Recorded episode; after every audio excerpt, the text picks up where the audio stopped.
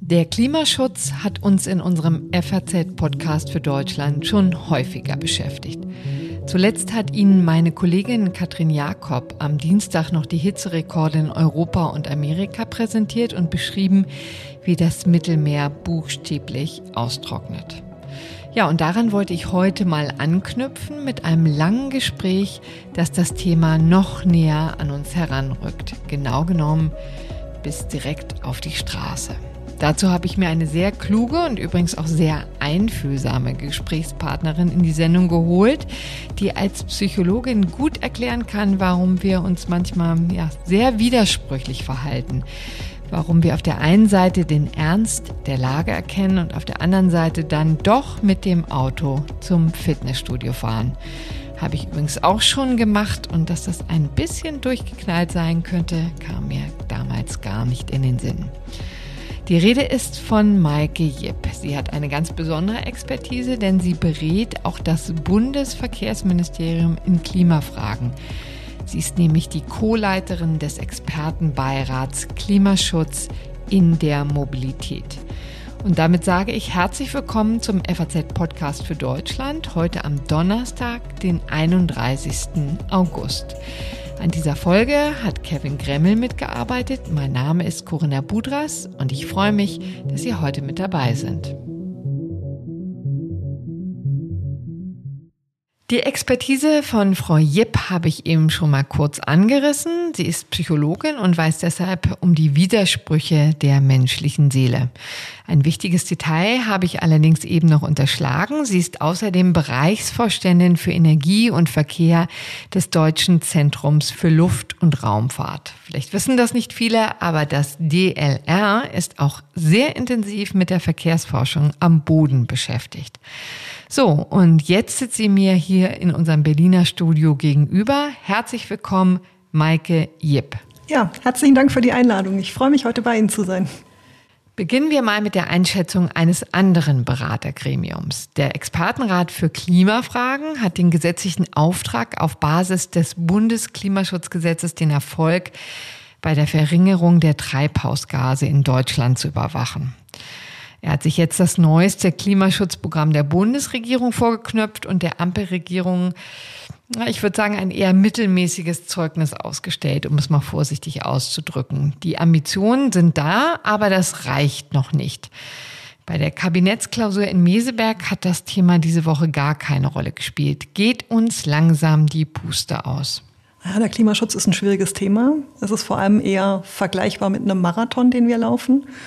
Ähm, und da ist es natürlich gerade so bei Kilometer 30 anstrengend und wo man sich schon fragt, okay, wollen wir wirklich weitermachen? Aber wir sind schon bei Kilometer 30 immerhin. Ja, das hängt schwer davon ab, in welchem Bereich man jetzt praktisch reinguckt.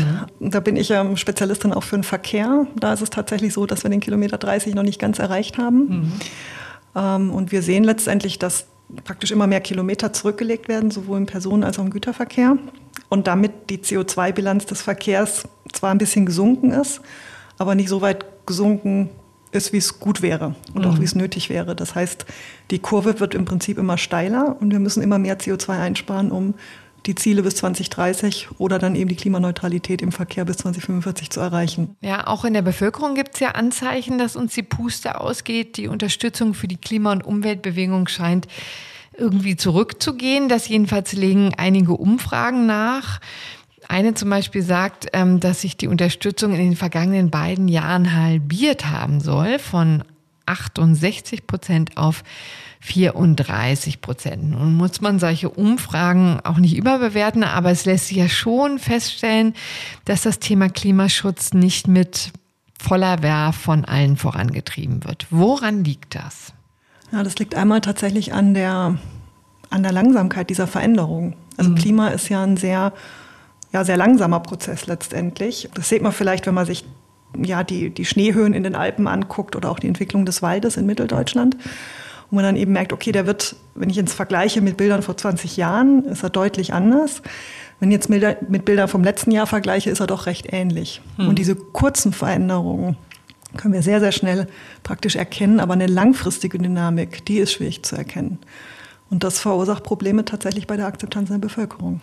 Wie sieht es denn aus mit unseren Breitengraden? Letztendlich haben wir hier sehr, wirklich sehr gemäßigtes Klima. Der Sommer war ganz erstaunlich verregnet. Also mhm. ich habe jedenfalls auch viele Beschwerden darüber gehört. Dass, da kann ich immer nur sagen, na so sahen die Sommer immer aus. Ne? Wie sehr ist es sozusagen dann auch, ja, sagen wir mal, nicht von Vorteil, dass für den Klimaschutz, sagen wir mal so, dass wir die Gefahr sehr mittelbar nur sehen. Ne? Also wir müssen mhm. nach Frankreich gucken, wir müssen nach Spanien gucken, wir müssen nach Italien gucken und vor allen Dingen zu den schlimmen Feuern, ähm, Waldbränden in Kanada. Mhm.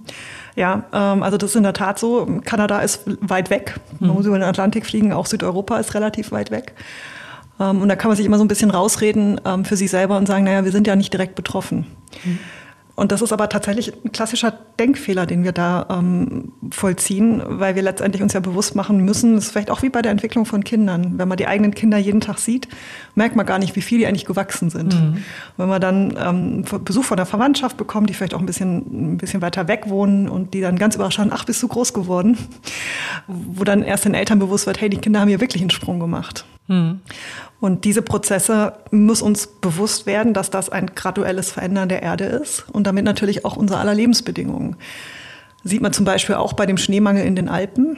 Ähm, wenn man jetzt nicht gerne Ski fährt und ein Stück weit weg von den Alpen wohnt, merkt man das vielleicht gar nicht, wie sehr sich das verändert. Hat aber Auswirkungen tatsächlich auf den Baumbestand. Das hat Auswirkungen auf die Schifffahrt im Rhein zum Beispiel auch oder in der Po-Ebene, wo dann äh, letztendlich auch das Wasser eingeschränkt wird. Also das sind so indirekte Maßnahmen, die dann eben auch noch mit reinkommen und durch diesen Klimawandel letztendlich auch ja, bestimmt werden. Hm. Interessanterweise sind es ja dann vor allen Dingen die Aktivistinnen und Aktivisten, die das uns wieder in Erinnerung rufen, ja, mhm. die Klimakleber der letzten Generation, wie es immer so schön heißt. Welche Rolle spielen die? Sind die eher hilfreich bei der Erinnerung daran, dass wir ja dieses Riesenproblem haben oder ist das kontraproduktiv, weil die Bevölkerung da so ein, auf Abwehrmechanismen trifft? Ähm, also das ist in der Tat ein ja, kein, kein, leichter Weg. Also ich verstehe letztendlich, dass die Menschen auch aufmerksam machen wollen, dass sie noch eine gute Zukunft haben wollen und dann entsprechend sich Gehör machen wollen oder Gehör verschaffen wollen. Was aber gefährlich ist letztendlich, ist, wenn die andere und der andere Teil der Bevölkerung sich nicht mehr mit diesen Menschen identifizieren kann und nicht mehr nachvollziehen kann, warum passiert das so und warum führt das dann auch individuell zu negativen Situationen, sei es ich komme zu spät zur Arbeit, ähm, verpassen Flieger vielleicht, wohin auch immer. Ähm, und das führt zu einer Reaktanz bei den Personen, die eben nicht zu dieser letzten Generation gehören und damit auch eine, zu einer Distanzierung. Und damit erreichen diese Protestaktionen hin und wieder auch das Gegenteil von dem, was sie zumindest in der Bevölkerung erreichen wollen. Und liegt es dann auch an diesen Protestformen, dass wir jetzt so einen Rückgang auch in der Akzeptanz der Bevölkerung haben? Würden Sie dann direkt einen Konnex ziehen? Nee, das würde ich nicht machen. Ich glaube, dass der Rückgang äh, tatsächlich auch stärker davon abhängig ist, dass äh, ein Gewohnheitseffekt eintritt. Mhm. Also je häufiger man hört, dass das Klima in Gefahr ist und dass sich Dinge verändern müssen, desto weniger dramatisch werden diese Nachrichten. Und das ist tatsächlich gefährlich, weil es auch impliziert, dass ich vielleicht un unter Umständen A nichts mehr machen kann oder auch nicht mehr unbedingt was machen muss, weil es gibt ja kein dringendes Bedürfnis, sonst hätte man ja viel früher schon was getan. Mhm.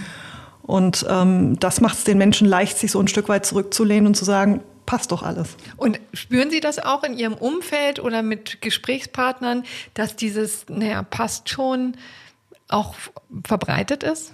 Ja, ich finde das eine ganz interessante Mischung letztendlich. Was wir merken ist, wenn ich jetzt zum Beispiel eine Frage stellen würde, ob das Klima gerettet werden soll, dann würde fast jeder in der Bevölkerung sagen, ja klar, muss mhm. gerettet werden. Ähm, wenn es aber darum geht, das eigene Verhalten sich anzuschauen, was man selber dazu beitragen könnte, da wird es schon anders, weil dann plötzlich so ein Stück weit auch kommt, so eine Distanzierung kommt und sagt, naja, ich mit meinen drei Kilometern, die ich jetzt zum Beispiel mit dem Verbrenner irgendwo hinfahre, das macht ja den Kohl nicht fett, das rettet ja das Klima nicht, wenn ich dann dafür mit dem Fahrrad fahre oder ähnliches. Ähm, das heißt also, auf dieser Ebene würden die Menschen dann plötzlich nicht mehr so sehr zustimmen. Hm. Und das ist ein typisches Beispiel letztendlich aus der Umweltpsychologie, wo wir merken, die Einstellung ist das eine und das Verhalten ist das andere. Wir brauchen aber letztendlich keine positive Einstellung diesem Klimaschutz gegenüber. Mhm. Das kann nicht schaden, klar. Ähm, wir brauchen aber insbesondere eine Verhaltensänderung auf, auf, ja, im Alltag von uns allen. Mhm, und das ist extrem schwierig, das ja, zu produzieren, das herzustellen. Vielleicht noch eine kurze Frage dazu, bevor wir zu dieser mhm. Verhaltensänderung kommen. Reden sich die Leute das dann tatsächlich schön mhm. oder beziehungsweise ihren eigenen Beitrag klein? Ja? Genau, ja genau. Ähm, sie reden tatsächlich den, für sich selber den Beitrag klein. Als Psychologin würde ich sagen, das nennt sich Reaktanz. Mhm. Äh, Dissonanz besser gesagt, weil ich habe ja einerseits die Einstellung, dass ich was tun muss und auf der anderen Seite mache ich eben nichts. Das passt ja nicht zusammen, das merken wir Menschen auch und suchen sich dann Erklärungsansätze, warum das so ist. Und der einfachste Weg ist zu sagen, alle anderen um mich rum fahren auch mit dem Verbrenner mhm. rum, alle anderen verbrennen viel mehr CO2 als ich. Was kann ich denn tun? Und damit kommen wir aus diesem negativen Zustand der Dissonanz auch wieder raus. Mhm. Wie ist es denn auch mit der Selbstlüge? Ich habe ehrlich gesagt auch schon Situationen gehabt, wo ich mit Leuten gesprochen habe, insbesondere mit der Frage, wie man das mit dem Urlaub macht. Also, dass man gerne verreisen möchte, dass ich meinen Kindern zum Beispiel gerne ein bisschen Europa zeigen würde und gleichzeitig das Gefühl habe, ja, soll man das nur mit dem Zug machen, mit dem Auto oder mit dem Flugzeug oder lieber ganz zu Hause bleiben. Und dann habe ich festgestellt, dass Leute gesagt haben, na ja, also das stellt sich jetzt für uns nicht, weil wir ohnehin nicht viel reisen. Und dann habe ich aber festgestellt, na ja, eigentlich reisen sie doch ziemlich viel. Also wie viel Selbstlüge ist auch oft dabei? Ja, das ist, glaube ich, letztendlich nicht so sehr eine Selbstlüge, das ist eher sich das eigene Leben schön zu reden mhm. oder das eigene Verhalten schön zu reden. Ich glaube, das ist es eher. Oder die Konsequenzen praktisch runterrechnen oder runterreden als weniger relevant darstellen. Auch da, also wenn jetzt jemand zum Beispiel nach Südeuropa fliegt und sich dann überlegt, naja, okay, der Flieger fliegt ja sowieso, ob da jetzt zwei Leute mehr drin sitzen oder weniger, spielt auch wieder keine Rolle. Ähm, dann ist auch wieder dieser, dieser Dissonanzeffekt, den ich gerade beschrieben hatte, weg, weil ich dann letztendlich für mich rechtfertigen kann, dass ich da eben auch drin sitze. Und wenn ich dann noch Kollegen habe, die jetzt vielleicht nach, nach Asien fliegen oder nach Australien fliegen, dann kann man auch immer sagen, okay, dann könnten die anderen ja erstmal praktisch ihre, hm. ihre Flüge einstellen oder die Distanzen einstellen. Und damit kriege ich letztendlich immer einen Grund, warum mein Verhalten nicht so schlimm ist. Also, das müsste man wahrscheinlich ändern. Aber da, das ist ja nur ein Teil der Strecke. Ne? Letztendlich ist es gerade im Verkehrssektor ja unglaublich schwierig. Es gibt einfach Leute, die mit dem Auto zum Fitnessstudio fahren. Warum das? Ja, das ist in der Tat eine ziemlich gute Frage. Also, ähm, was wir auch sehen, ist letztendlich, dass es ganz viele Aspekte gibt. Ein typischer Aspekt ist die Sicherheit. Die gefühlte Sicherheit, nicht die objektive Sicherheit. Die Alternative, ähm, gerade wenn es der Weg ins Fitnessstudio ist, wäre durchaus mit dem Fahrrad zum Beispiel ja. zu fahren und dann den Weg zum Fitnessstudio auch schon mal als Sport zu begreifen. Ja. Und wenn ich mir die, die Distanzen anschaue, ist es ja durchaus so, dass mindestens mit dem Elektrorad auch die typische Distanz zu den Freizeitwegen auch durchaus überbrückbar wäre. Und da gibt es einmal das Problem der Gewohnheit. Also wenn ich immer schon mit dem Auto ins Fitnessstudio gefahren bin, ist die Wahrscheinlichkeit hoch, dass ich das morgen wieder mache oder übermorgen wieder mache. Und das zweite Problem ist häufig die Sicherheit auf den Radwegen. Mhm. Wenn die Menschen sich dort nicht sicher fühlen, dann steigen sie halt auch ins Auto. Ähm, und da ist ganz, ganz wichtig, die objektive Sicherheit von der subjektiven Sicherheit nochmal zu unterscheiden. Also es kann durchaus sein, dass ein Radweg objektiv betrachtet sicher ist, der Mensch aber sich nicht sicher drauf fühlt. Mhm. Und dann ist es auch wieder ein Grund, ins Auto zu steigen.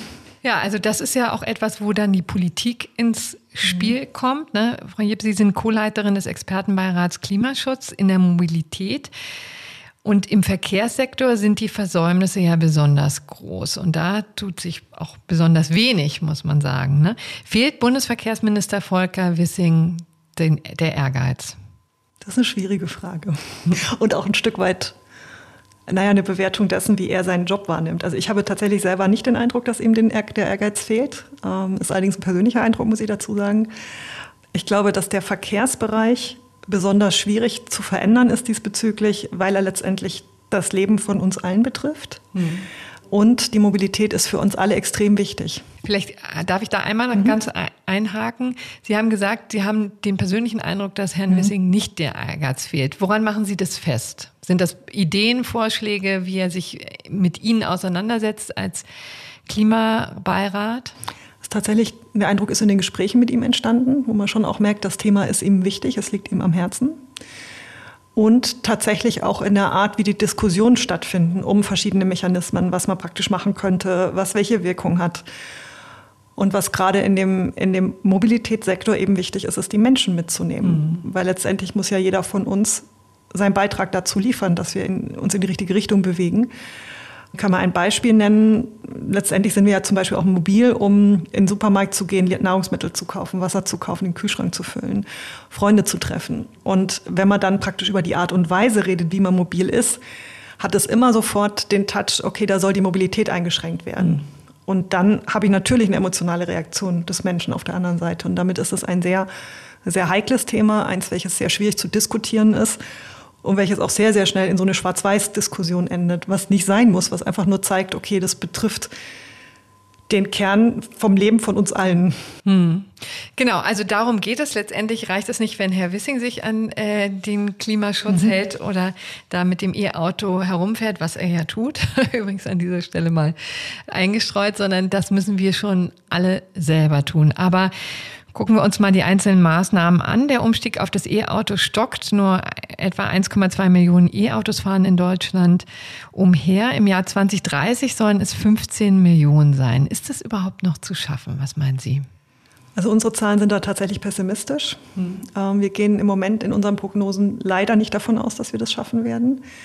Schlicht und ergreifend sind die Verkaufszahlen zu niedrig. Ja. Und woran liegt das? Warum wollen die Menschen nicht die E-Autos? Da gibt es auch recht viele Gründe. Was uns sehr häufig auffällt in den Befragungen, ist letztendlich immer noch eine Art von Reichweitenangst oder die Sorge, das Auto nicht geladen zu bekommen, wenn man es eben laden muss oder wenn man mobil sein möchte und dann einfach mit einer leeren Batterie dazustehen.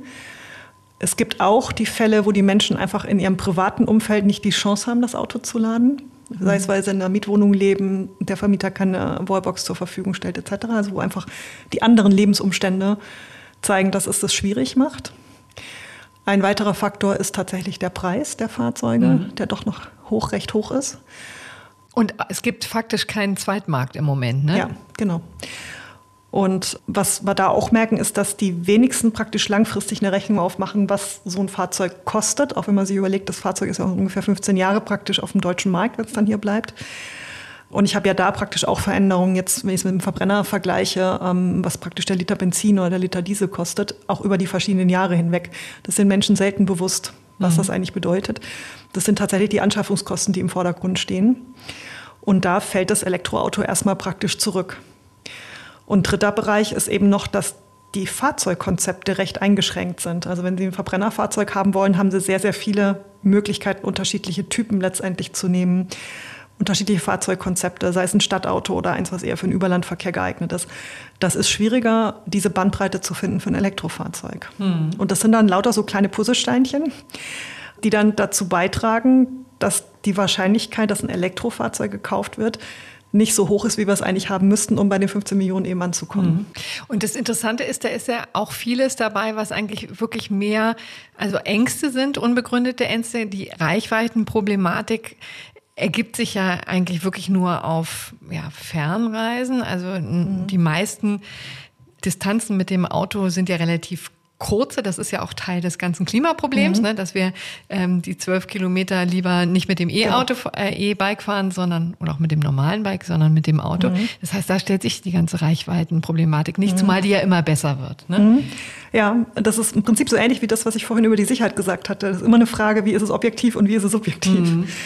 Mhm. Und das ist tatsächlich ganz spannend. Wir sehen das zum Beispiel auch bei, bei Tankstellen. Wenn wir Menschen fragen, an wie viele Tankstellen tankt ihr denn so, dann wird die Anzahl massiv überschätzt. Ah. Und wenn man sich anschaut, wo sie denn wirklich tanken, da sind das typischerweise maximal zwei Tankstellen. Hm. Also ein sehr, sehr begrenzter Bereich.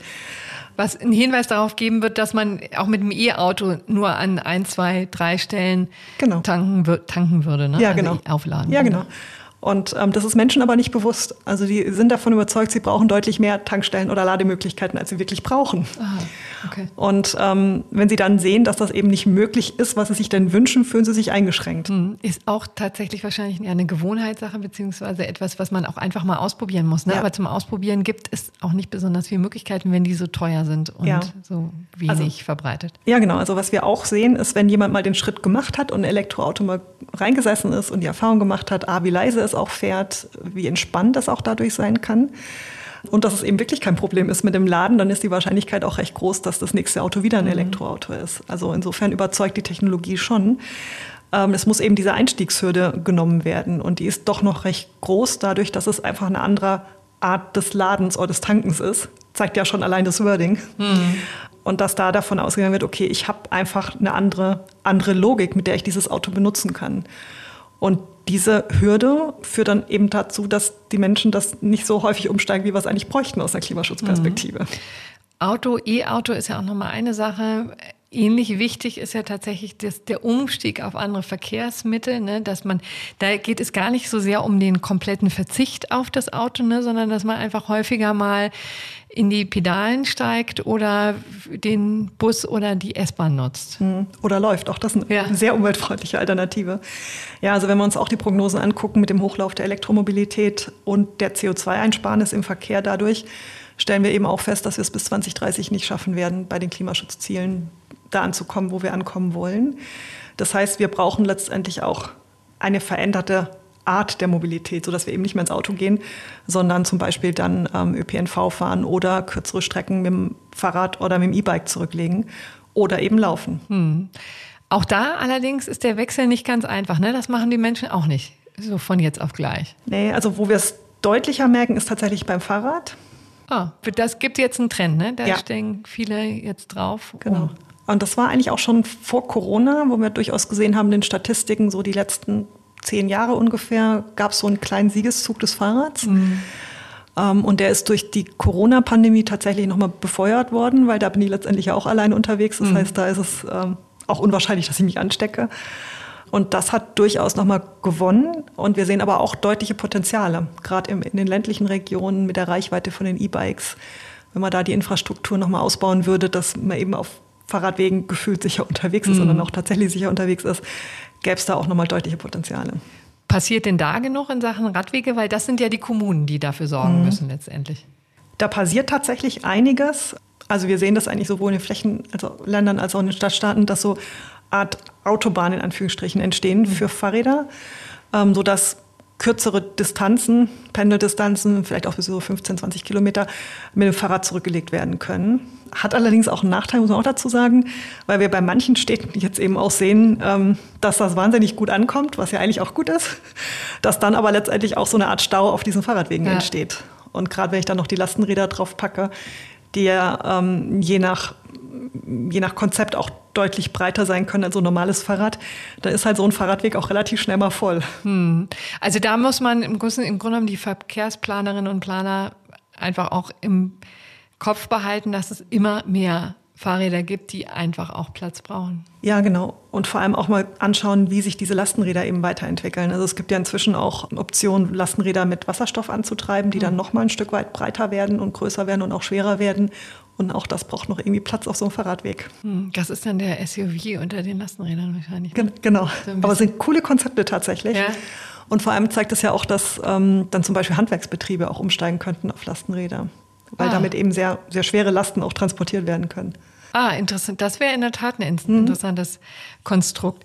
Sagen Sie, wie sollte man denn konkret große gesellschaftliche Umstürze angehen? Durch klare Regeln oder besser gesagt durch Verbote? Da spiele ich jetzt natürlich auf das Heizungsgesetz an oder durch Anreize oder es gibt ja inzwischen auch so eine dritte Variante durch die öffentliche Geißelung, so möchte ich es mal sagen. Also Stichwort wäre hier Public Shaming, so Flugscham, ne? Autoscham und so da bin ich, glaube ich, eine typische Psychologin, die ja. zwischen Deswegen den haben wir sie hier. ja, die, die, eine, eine, schlaue Kombination zwischen den ersten beiden Maßnahmen tatsächlich nehmen würde. Das Public Shaming an sich ist ja was, was auch im sozialen Kontext schon recht lange bekannt ist. Mhm. Ähm, allerdings wirkt es nur dann gut, wenn es tatsächlich ein direktes privates Umfeld ist, was einem wichtig ist. Okay. Also wenn die Kinder dann plötzlich sagen, hey, ich bin nicht mehr bereit, in das Auto einzusteigen oder ich möchte nicht mehr in den Flieger, um wohin auch immer zu kommen. Also wenn da durch ein sehr, sehr enges Umfeld, was einem wichtig ist, praktisch Widerstände kommen. Ähm, und auch das geht nicht ohne Konflikte, wie man ja. sich vorstellen kann. Ähm, was ich wichtig finde tatsächlich ist eine gute Kombination von Anreizsystemen, weil der Mensch muss ja auch wissen, was ein gewünschtes Verhalten ist und dann eben praktisch aber auch ein, ein unattraktiver Machen praktisch der Optionen, die nicht gewünscht sind. Hm. Ähm, also wenn ich mir zum Beispiel vorstellen könnte, wäre, wenn wir jetzt mal Umstieg Auto-ÖPNV uns angucken, dass wir einfach sagen, okay, wir schauen, dass der ÖPNV attraktiver wird, dass er zum Beispiel eine höhere Taktrate bekommt, dass er einfacher zu nutzen ist. Das Deutschlandticket ist ja dafür ein schönes Beispiel. Und dann aber umgekehrt sagt, okay, ähm, wir führen zum Beispiel Parkraummanagement in den Städten ein, sodass es für die Menschen ein bisschen schwieriger ist, einen Parkplatz in der Stadt zu finden. Mhm. Und sie dann motiviert werden, eher mit dem ÖPNV in die Stadt zu fahren. Und da wird es eben attraktiver, weil ich mir keine Gedanken drüber machen muss, was für ein Ticket brauche ich, für welche Zone brauche ich. Ich habe letztendlich ein Ticket, das kann ich online buchen und überall benutzen. Mhm. Und wenn dann der Bus oder die Straßenbahn, was auch immer, häufiger fährt, nach einem gewissen Zyklus, macht es das leichter für die Menschen. Ja. Und dann deutlich zu machen, auch kommunikativ, spielen auch die Medien meines Erachtens eine extrem wichtige und große Rolle. Zu sagen, hier gibt es ein cooles Angebot, probiert es mal aus. Mhm.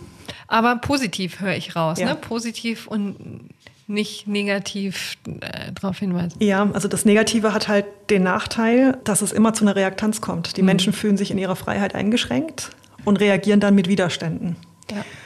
Und diese Widerstände sind halt umso heftiger, je stärker diese Einschränkung wahrgenommen wird. Mhm. Und letztendlich kennen wir das zum Beispiel von der Gurtpflicht. Als die Gurtpflicht ja. in Deutschland eingeführt wurde, gab es ja letztendlich auch einen Aufschrei, dass die Freiheit eingeschränkt wird. Mhm wenn das gesetzlich eingeführt wird, hat es umgekehrt auch den Vorteil, dass der Aufschrei zwar da ist, aber dann auch relativ schnell wieder abebbt. Aber mhm. er ist trotzdem erstmal da. Und ich hoffe ja da, hoffe immer noch auf ein positives Menschenbild, dass die Menschen, wenn sie dann sehen, es gibt eine gute Alternative, auch die andere Alternative nutzen. Und ja. dafür hilft Kommunikation. Ja, also das ist doch sehr schön positiv äh, aus diesem Podcast rausgegangen, aus diesem Interview. Herzlichen Dank, Frau Jipp. Ich danke Ihnen. Klimaschutz im Verkehr ist also gar nicht so einfach, was auch daran liegt, dass wir an alten Gewohnheiten hängen und Angst vor Veränderungen haben. Ich hoffe, Ihnen hat mein ausgeruhtes Gespräch mit Frau Jipp gefallen. Melden Sie sich gerne mit Feedback unter podcast.faz.de. Morgen hören wir uns übrigens schon wieder, diesmal mit einem ganz anderen Thema. Ich habe mich nämlich gestern auch auf dem YouTube Festival in Berlin herumgetrieben und Ihnen mitgebracht, was sich auf dieser Plattform wieder Neues tut. Ja, und das bespreche ich dann mit meiner Kollegin Angelika Fey oder besser gesagt, sie mit mir. Bis dahin sage ich, machen Sie es gut und bis ganz bald.